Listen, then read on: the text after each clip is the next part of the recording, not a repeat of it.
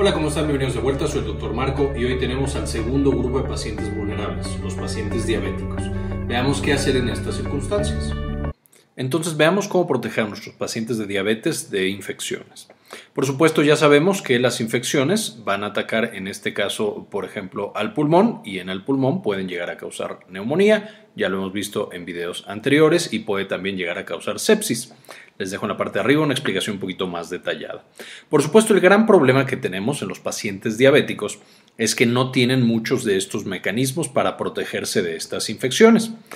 Los pacientes tienen eh, a veces descontrol de la glucosa, van a tener casi siempre inmunosupresión, es decir, su sistema inmune no trabaja igual de bien que el de una persona sana. Eh, esto principalmente porque su glucosa está descontrolada, entonces siempre que la glucosa está por encima del nivel normal, está afectando la función del sistema inmune y de otros sistemas como el cardiovascular y eso los lleva a que también frecuentemente nuestros pacientes diabéticos tengan comorbilidades. Es decir, a veces pueden tener hipertensión, pueden tener sobrepeso. En el caso de los diabéticos tipo 1, pueden llegar a tener problemas cardiovasculares como infartos, infartos en el cerebro o en el corazón, eh, alguna insuficiencia vascular. Todo esto ya lo comentamos en el video de qué es la diabetes, que les dejo enlace acá arriba para que chequen con más detalle qué sucede con estos pacientes en términos generales en cuanto a su metabolismo. Total, cuando se exponen a algún patógeno, vamos a tener que su cuerpo no lo soporta de la misma manera, no logran controlar la infección en un buen tiempo y entonces esto hace que aumente la frecuencia de sepsis, es decir, esta infección generalizada que se va a extender por todo su cuerpo. Pero además vamos a tener que este descontrol de la glucosa se puede transformar en un descontrol mucho más severo que se conoce como cetoacidosis en el cual es un estado también crítico porque no están siendo capaces de metabolizar de manera adecuada el azúcar, la glucosa, y los lleva a producir sustancias tóxicas, que son los cetoácidos, que son tóxicos cuando están en concentraciones muy elevadas, y puede hacer también que las comorbilidades que tenían se conviertan en complicaciones más severas. Es decir, si el paciente diabético antes tuvo un infarto, pues a lo mejor por toda esta inflamación que está generando la nueva infección, ahora tiene un segundo infarto o el infarto que tenía progresa a insuficiencia cardíaca. Entonces ya con esto tenemos un panorama bastante desfavorable para estos pacientes. Ahora, en estos casos tenemos dos grandes problemas que presentan eh, de manera más común los pacientes diabéticos ante una infección.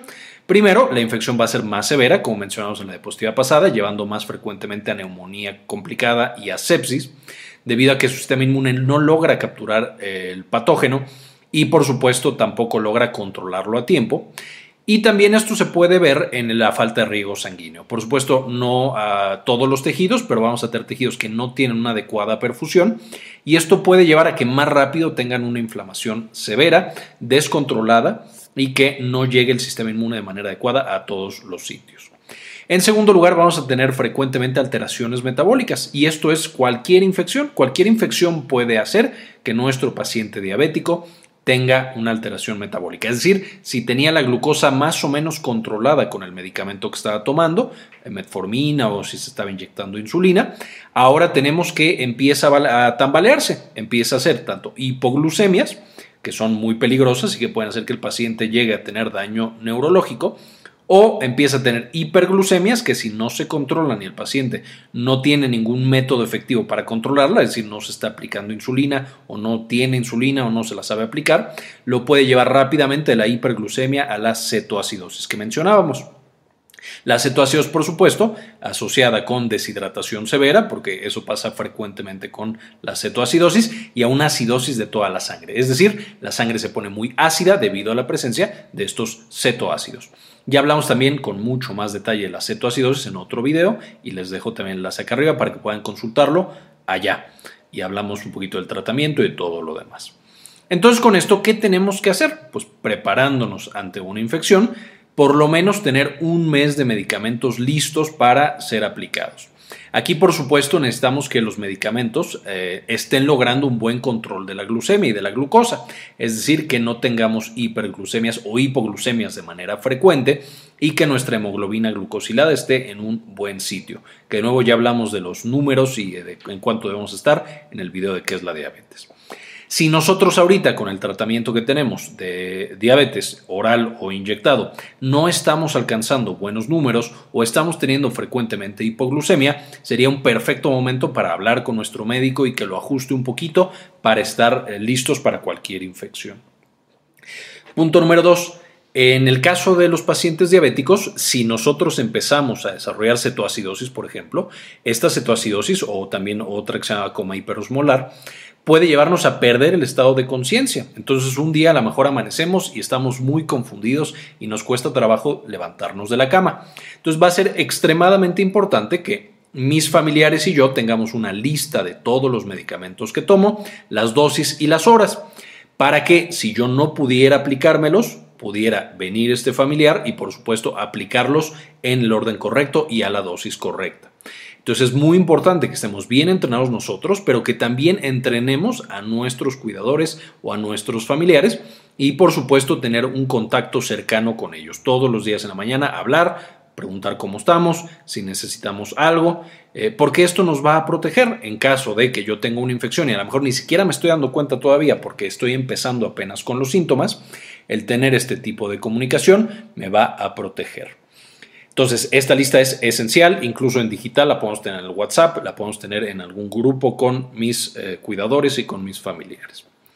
Punto número tres, si sabemos que la, la hipoglucemia es un riesgo, porque de pronto puedo estarme aplicando insulina, pero empiezo con una infección y empiezo a tener descontroles e hipoglucemias, yo necesito tener listo algo para esta hipoglucemia.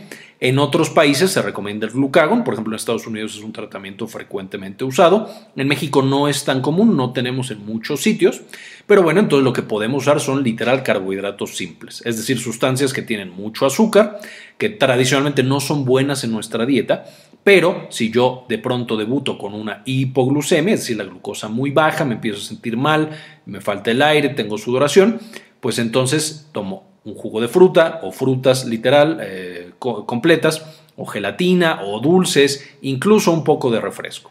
Eso lo que va a hacer es devolver la glucosa a mi nivel normal. Aquí solo seamos muy cuidadosos porque las primeras veces que me dan hipoglucemias, los síntomas son súper intensos, entonces siento que me voy a morir. De hecho, se llama sensación de muerte inminente. Y sudo y me duele el pecho y me siento de la patada. Pero si yo empiezo a tener hipoglucemias de manera frecuente, eso hace que desaparezcan los síntomas. Entonces yo puedo tener niveles de glucosa extremadamente bajos, peligrosamente bajos, al borde de la convulsión, pero si he tenido muchas hipoglucemias, ya no voy a tener ningún síntoma. Es por eso que tener también suficiente equipo para monitorizar mi glucosa es esencial. Estar checándome con mis tiras cada vez que sea necesario, cada vez que me lo haya mandado mi médico, tal vez incluso un poquito más frecuente eh, por el riesgo de tener una infección y todavía no darme cuenta. Eh, entonces, muy importante tener esos carbohidratos simples a la mano, no eh, saber dónde están, sino tenerlos a la mano por si yo tengo un episodio de hipoglucemia y tenga que darme un tratamiento de rescate. Por supuesto, esto también aplica para la hiperglucemia, entonces yo necesito también monitorizar mi nivel de glucosa y tener mi insulina a la mano lista. El gran problema con algunos pacientes es que solamente, por, por, ejemplo, se controlan con metformina. La metformina no baja la glucosa de manera rápida, de hecho ni siquiera la baja, solo sensibiliza un poco a la insulina. De manera que si yo empiezo con una glucemia muy alta, 270, 300, pues no hay manera en la cual yo me la pueda bajar rápido. De manera que si frecuentemente me estoy acercando a esos números, por supuesto, ya debería tener por lo menos insulina eh, rápida eh, e idealmente ya estar insulinizado, es decir, platicar con mi médico para que me dé algo para poder bajarme esta glucosa. Frecuentemente sucede que los pacientes diabéticos de repente brotan con una infección, tienen un cuadro de hiperglucemia y solo tomaban metformina y eso lleva, por supuesto, a que no tengan manera ellos de bajarse la glucosa, tienen que ir al hospital y el punto es evitemos por ahora los centros de salud y los hospitales si nos es posible. Y también lo que mencionábamos, que es el contacto con un cuidador, es decir, que yo tenga eh, listo el teléfono de mi cuidador y todos los días esté hablando, o si ya soy un paciente que soy un poco más dependiente, entonces literal tener a alguien que me cuide todos los días. Ahora, ¿cuáles son los datos de alarma? Estos datos de alarma son principalmente de la cetoacidosis, que de nuevo es de lo primero que aparece con las infecciones severas, aunque por supuesto también está asociado a otras patologías como la sepsis, como el tener yo un infarto, etc. Todo esto asociado a una infección que puede desencadenar estas consecuencias. Entonces, si yo tengo de pronto dificultad para respirar severa, entonces esto es un dato de alarma importante. Dolor o presión en el pecho, por supuesto, es un dato de alarma importante. Confusión o incapacidad para mantenerme alerta, que es lo que mencionábamos en diapositivas pasadas coloración azulada de la piel, y aquí no solamente es la piel, también las mucosas, la mucosa dentro de la boca, la lengua, abajo de la lengua, eh, eh, alrededor de los ojos, abajo de los párpados justamente. Todo eso si está azulado, si está como más pálido eh, y de un tono azul, eso me debe preocupar porque significa que mi sangre no se está oxigenando de una manera adecuada aliento con olor a fruta o nuez. Esto es característico de la cetoacidosis que hemos mencionado antes. Justo mi cuerpo se está llenando de cetoácidos y entonces mi aliento los desprende y tienen esta como, pues sí, olor a nuez o olor a, fruta. Si yo tengo náuseas, vómitos o dolor abdominal, también es importante. Uno, porque puede ser un dato temprano de que yo estoy teniendo un descontrol completo de la glucosa. Y dos, porque si yo vomito o si yo tengo diarrea o si yo tengo eh, alguna otra cosa, estoy perdiendo líquido. Y entonces de pronto puede ser muy complicado mantenerme hidratado porque mm, literal no hay cómo meterme agua. Si yo me la tomo y la vomito luego, luego, es muy complicado. Y entonces puedo tener un mayor desequilibrio de agua o de electrolitos o mayor acidosis o algún otro proceso eh, en la sangre. También orinar frecuentemente o sed excesiva, esto es comparado con antes, es decir, si yo todo el año pasado orinaba, voy a inventar un número, 10 veces al día y de pronto el último mes he estado orinando 20 veces al día, o yo tomaba un litro de agua y el último mes he estado tomando 3 litros de agua, entonces eso debe, eh, es un dato de alarma, no tan severo como los que están arriba, pero me puede indicar que algo está pasando.